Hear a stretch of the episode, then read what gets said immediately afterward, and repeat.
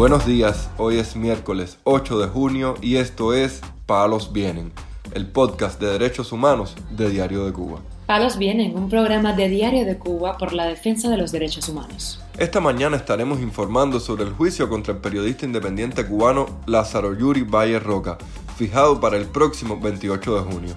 También comentaremos sobre un comunicado emitido por la Comisión Interamericana de Derechos Humanos en el que expresa preocupación por el empeoramiento de las condiciones para el goce de los derechos económicos, sociales, culturales y ambientales en Cuba, especialmente de las mujeres y otras poblaciones en situación de vulnerabilidad.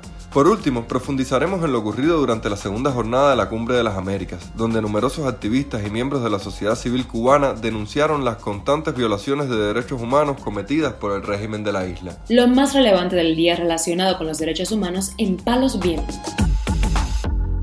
El Tribunal Municipal de Centro Habana anunció que el juicio contra el periodista independiente Lázaro Yuri Valle Roca será el próximo 28 de junio, casi un año después del encarcelamiento del reportero cubano.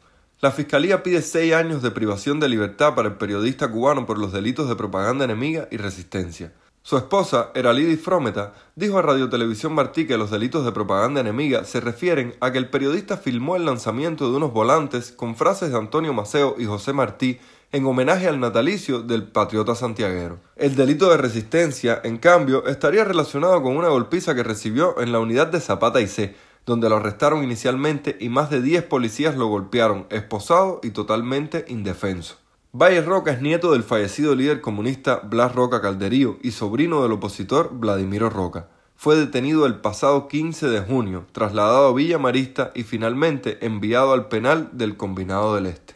Por otra parte, el activista cubano Leo Fernández Otaño denunció en sus redes sociales que las autoridades universitarias no le permitieron matricular en estudios de doctorado, alegando que no está vinculado a ningún centro estatal cubano. Fernández Otaño, quien protestó junto a un grupo de artistas frente al Instituto Cubano de Radio y Televisión el 11 de julio y luego se desempeñó como coordinador de la plataforma Archipiélago, dijo que le negaron la plaza de estudios en la Facultad de Filosofía, Historia y Sociología de la Universidad de La Habana, aunque anteriormente le habían dicho que estaba totalmente asegurada y llegó a matricularse en septiembre de 2021. La seguridad del Estado y sus ramificaciones en la academia cubana, que debería estar llamada a respetar la diversidad de pensamiento por su apego a las ciencias sociales y humanísticas, han desplegado un grupo de acciones encaminadas a excluir mi presencia en espacios de formación doctoral al cual accedí por méritos científicos y en conformidad con derechos ciudadanos. Su evidente intención es presionarme, mediante el acoso, la violencia y el chantaje emocional, con el fin de que un día marche al exilio, como han logrado con otros tantos amigos,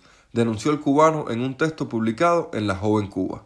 Mientras, la Comisión Interamericana de Derechos Humanos mostró preocupación por el deterioro de la situación económica y social en Cuba y especialmente por el impacto que esto tiene en los derechos de las mujeres y otras comunidades vulnerables. La Relatoría Especial para los Derechos Económicos, Sociales, Culturales y Ambientales asociada a la Organización Continental dijo que los mencionados derechos se han deteriorado notablemente en Cuba, afectando principalmente a las mujeres. La oficina de la CIDH mencionó el aumento exponencial de la pobreza en el país, el deterioro de servicios públicos esenciales, la aguda escasez de alimentos y productos de primera necesidad, las restricciones a la libertad de elección profesional, así como vulneraciones a los derechos laborales fundamentales, entre los principales problemas hallados en Cuba.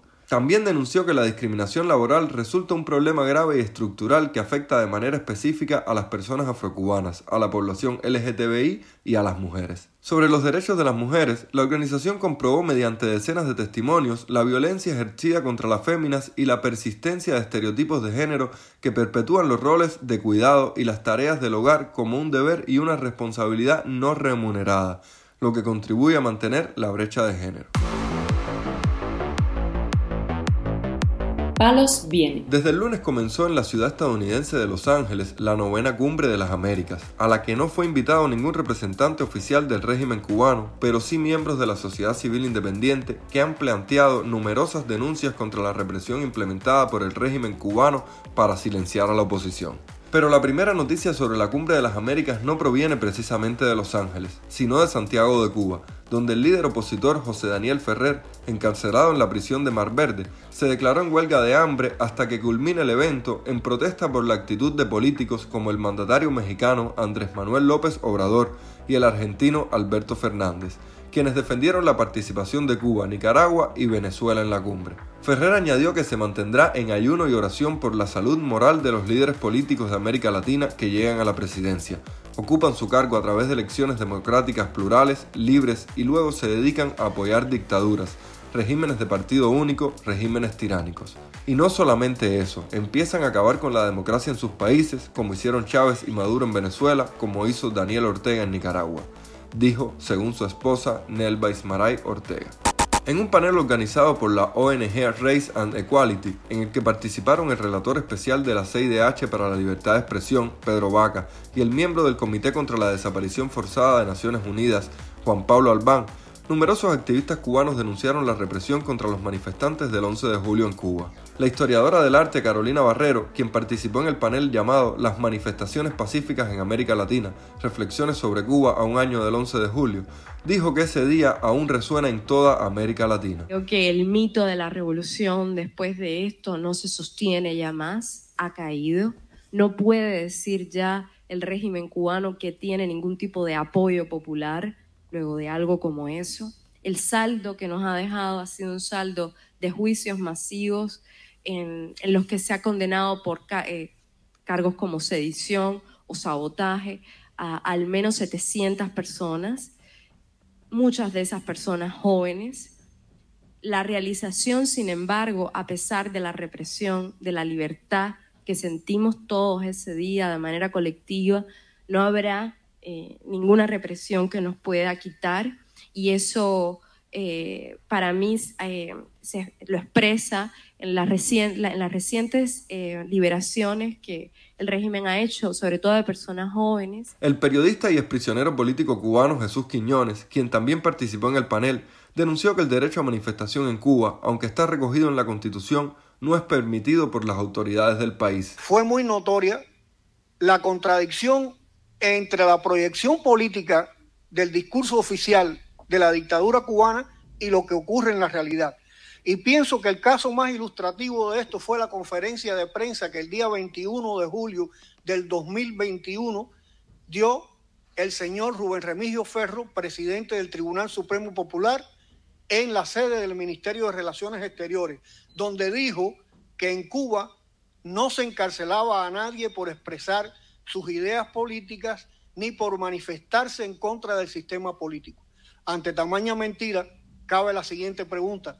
¿Por qué está preso el joven Luis Robles, que salió con un cartel al Boulevard de La Habana a protestar por determinadas circunstancias que existían en el país o pidiendo libertad por otro cubano?